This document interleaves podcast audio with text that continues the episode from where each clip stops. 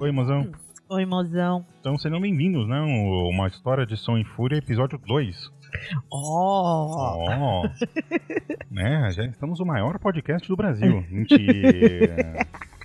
Deus me livre, mas quem me dera. Ah, mas, mas quem sabe, né? Quem sabe, Com né? vocês aí, clicando, curtindo, divulgando. Então a gente tá gravando o segundo, né? Episódio. A gente quer saber o que vocês acharam do primeiro episódio. Sim. Né? As informações de contato estão todas aí no, na descrição do, do episódio. Vai ter Instagram, Facebook, e-mail, vai ter tudo isso aí, vocês se viram, né? Os Ah. arrombadinhos tem que se virar também, né? Ah, são tudo inteligentes. Para outras coisas são bem espertinhos, né? Opa! Eita. Sempre. Então vamos lá, que hoje a gente vai falar do Senhor dos Anéis, é isso? Exatamente. Exatamente, a gente vai falar do meu autor. Não, não é meu autor favorito. É, ah, é, que tem, tem alguns. é que ó, definir um é difícil. É. né? É, é a mesma coisa, é o que eu falo, é muito difícil você falar assim, ah, qual é o seu autor preferido, qual é o seu cantor preferido. Tem épocas em que você ouve mais, tem épocas que você lê mais. É que o meu tem um empate técnico, na verdade. É, entre o Machadão, o Hemingway, o Borges e o Tolkien. E eles quatro têm estilos totalmente diferentes de, de literatura. eu gosto do Tolkien, gosto do Rubem Alves, gosto do Manuel Bandeira e gosto da Cecília Meirelles. Cecília Meirelles. Cecília Meirelles é, não, é, a- não é a Clarice Lispector. Clarice Lispector é a, é a autora mais citada do- da internet brasileira. É engraçado e eu gosto da Cecília. Ninguém, Eu acho ela só que mais- assim, ninguém lê Clarice Lispector. Ninguém lê. Todo mundo leva a hora da estrela. No máximo. No máximo eu ouvi falar que, eu, que disso. Ouviu o filme e falou que leu o livro. Ah, sabe? Não, não é uma coisa ruim, assim, sabe? Mas é. é Muita gente pode falar que Cecília Meirelles é muito pueril, é muito infantil. Mas eu acho que tem tantas verdades, tem tanta. é, você lê. A, a- como falo? In- interpretar aquilo. É é, a segunda geração do modernismo brasileira é, é, sem tirar nem pôr, um dos melhores movimentos literários que a gente já teve. Só que a gente não vai falar disso, né? Não. Vamos. E também a gente não vai falar de literatura, Hoje não, claro. né? E a gente também não vai falar de, de cinema em si. Hoje não. A gente vai falar sobre o que a trilogia do Senhor dos Anéis representa pra, pra gente, né? Uhum. e, e contar algumas umas historinhas pros nossos arrombadinhos. Então, é, eu, eu escolhi esse tema porque, é, como a gente fez 10 anos juntos esse ano, a gente resolveu fazer uma tatuagem em comemoração. Né? Nós dois temos a mesma tatuagem. E foi unânime. Assim, quando um falou assim, ah, o que, que a gente vai fazer? Os dois, quase que ao mesmo tempo, falaram a mesma coisa. Árvore branca de Gondor. é, a gente é meio nerd. É, mais ou menos, né? Eu já fui mais. Na verdade, eu já fui menos. É, acho que eu tô cada vez pior, na verdade. Minha única nerdice que eu não, a única nerdice que eu não tenho é videogame. É realmente a única que passa ao largo comigo. Mas eu leio gibi, gosto de cinema, tem um monte aí de nerdices. né? Então vamos, vamos lá falar sobre o Senhor dos Anéis e por que, que ele é importante pra gente.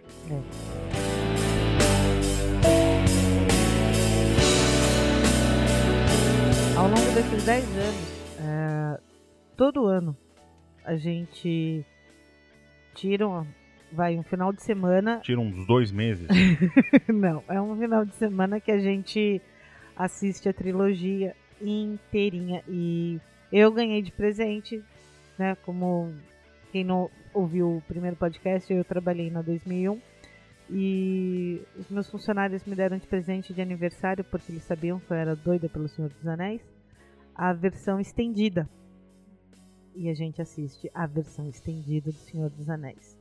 Que cada filme ele tem cerca de é 20 minutos a mais, né? Não, 40. tem quase uma hora a mais. Quase Cada- uma hora a mais. Cada filme teve uma, quase uma hora a mais. Então, com direito a extras. São nove CDs.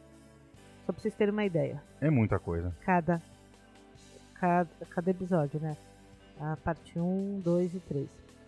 E cada vez que a gente assiste, eu choro de novo. A gente torce de novo, mesmo já sabendo que vai acontecer isso, porque a gente também já lê os livros e a gente faz comparações e consegue. Você vai falar assim, vocês ainda, vocês ainda conseguem ver detalhes? Conseguimos.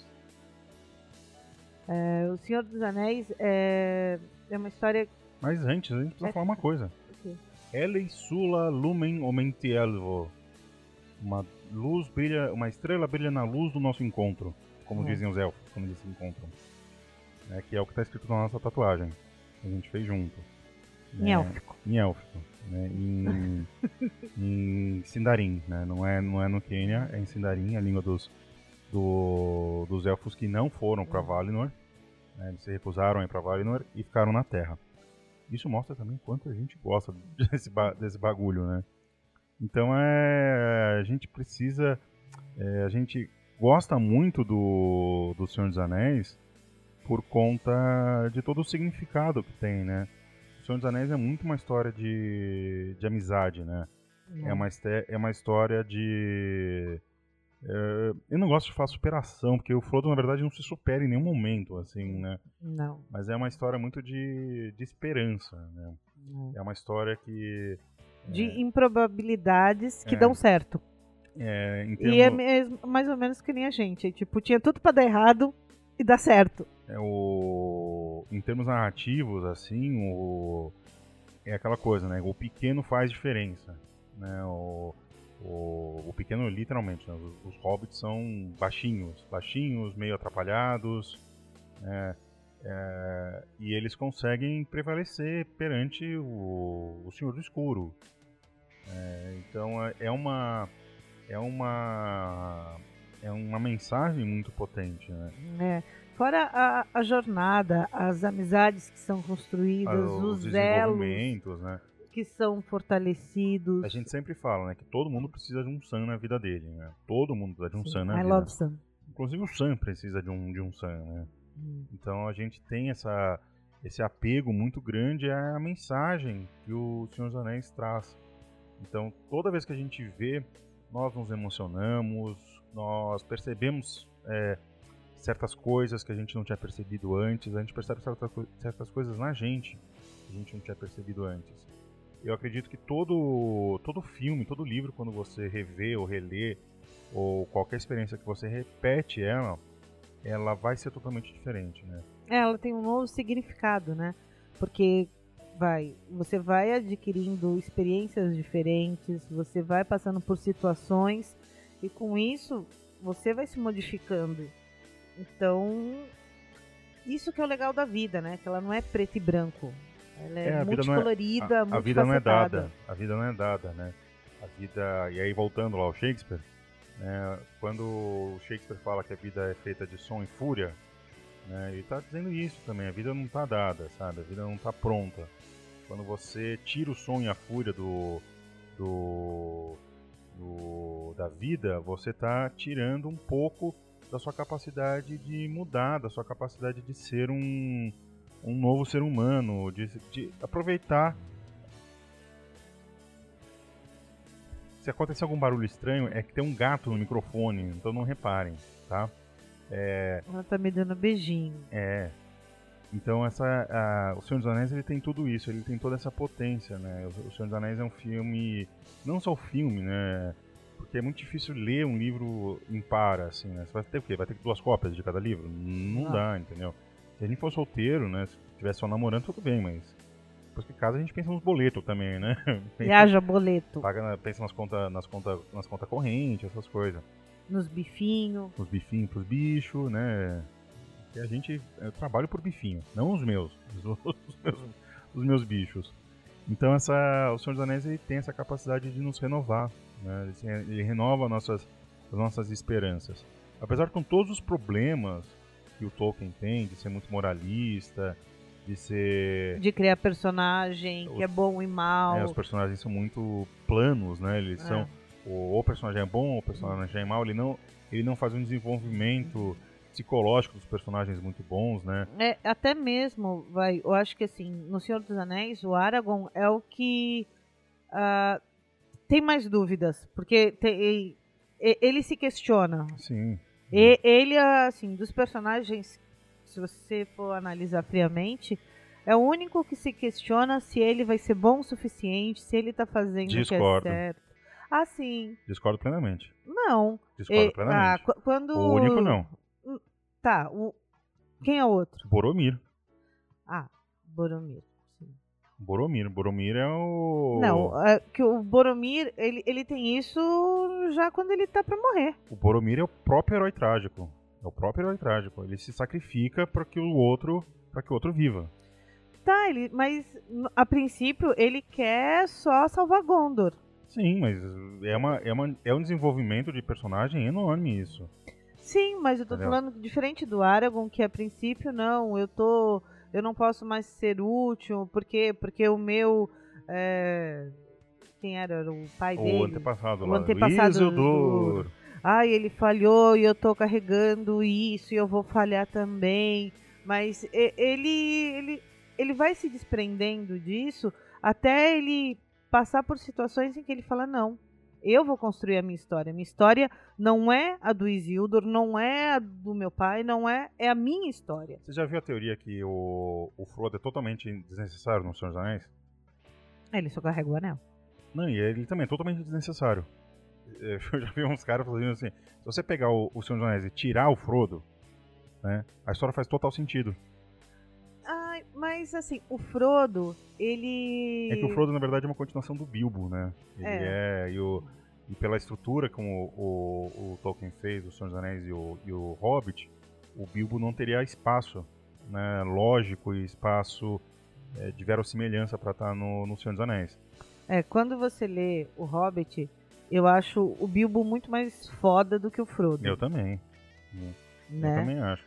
E assim, o Bilbo ele tinha uma curiosidade, ele tinha aquela vontade, mesmo tipo sendo medroso, mesmo tendo receio do que o mundo tinha O, lá Bi- fora para oferecer, ele falava não, o eu Bilbo, quero de- ver. o Bilbo, depois que ele aceita a, a jornada, ele em nenhum momento ele se questiona se ele deve fazer a jornada ou não. E o Frodo, a todo momento, ele era relutante. Ele fica se questionando, por que, que eu tô aqui, por que, que eu tô aqui, por que, que eu tô aqui, por que, que eu tô aqui. E não vai pra frente, né? Ele não... é, ele começa uma pessoa e termina a mesma pessoa ó, ao longo do, do Senhor dos Anéis inteiro, da trilogia. Tanto que o... o... Diferentemente do Pippin e do Merry. Tanto que o, o, o Tolkien ele dá muita força pro, pro, pra jornada do Frodo e do Sam nos livros, né? Na, na primeira metade do primeiro livro e no terceiro livro. O resto é a história da, do, do outro grupo da sociedade, né? É a história do Aragorn, é a história do, do Gimli, é a história do Legolas. Né? E não é à toa que são as três principais raças da, do, do- da Terra-média, né? Eu ia falar Westeros, quase que falei. É que é sempre essa discussão né, que a gente faz, que quem é melhor autor, o, o Martin ou o Tolkien. Falando nisso, Paula Celso, um beijo! Quem sabe eles não gravam com a gente também, né? É. São dois mozões. É. O, mas nisso, é, eu acho que essa, esse, se misturar fantasia e a essa jornada é o que, assim, é, é um tempero. É, Que- Senhor dos Anéis é muito mais do que elfo, magia e espada, entendeu? Senhor dos Anéis é. Vale, a- vale a pena ler o, ler o livro, ver o filme por essas mensagens, é, não subliminares, mas é o subtexto, né? É, é É. você vê. E não Ah. vem fazer teoria da conspiração também, viu? Falar que o, que o Mordor era nazismo, não vem fazer essas teorias não, porque Não, o próprio não, Tolkien falou que não. não é essa história não. Não, eu acho que, assim, o, se, você olhar e, e trazer pra você, tem tanta coisa que você consegue tirar, sabe? Essa coisa da perseverança, é, de você acreditar em você mesmo.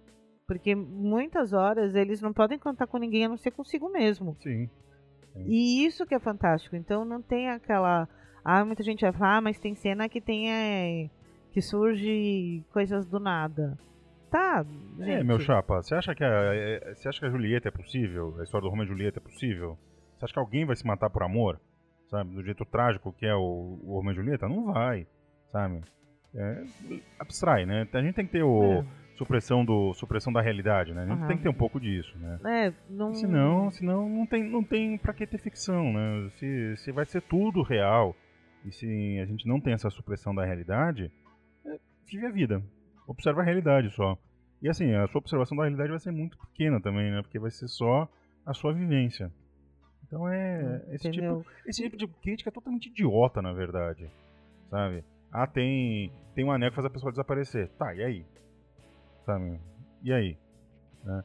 A fantasia ela tem que ter esses elementos sim, sabe?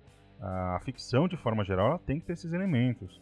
Se a gente pegar, sei lá, o Dom Casmurro, sabe? Um personagem como o Bentinho, né? A história do, do Bentinho é uma história que ela é verossímil, só que assim, ele é um personagem criado.